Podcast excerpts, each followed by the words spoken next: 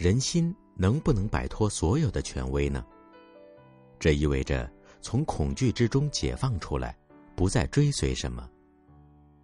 若是能做到这一点，人类就不会因模仿而变得机械化。毕竟，美德或伦理不是可以被模仿的东西。一旦演变成机械化的模式，美德就不见了。美德如同谦虚一样，是无法培养的。你只能在每个当下活出他们来。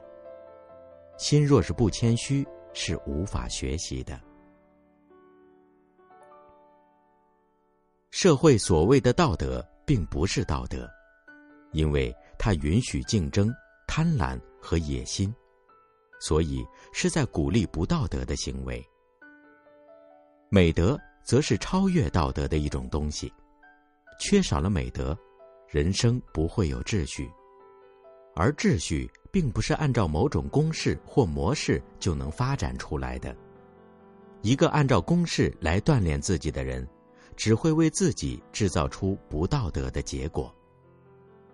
心若是渴望知道什么是真正的美德，就会向外投身出一个权威的对象，然后又会把自己的经验、知识当成一种依持，于是便造成了持续不断的模仿和附送。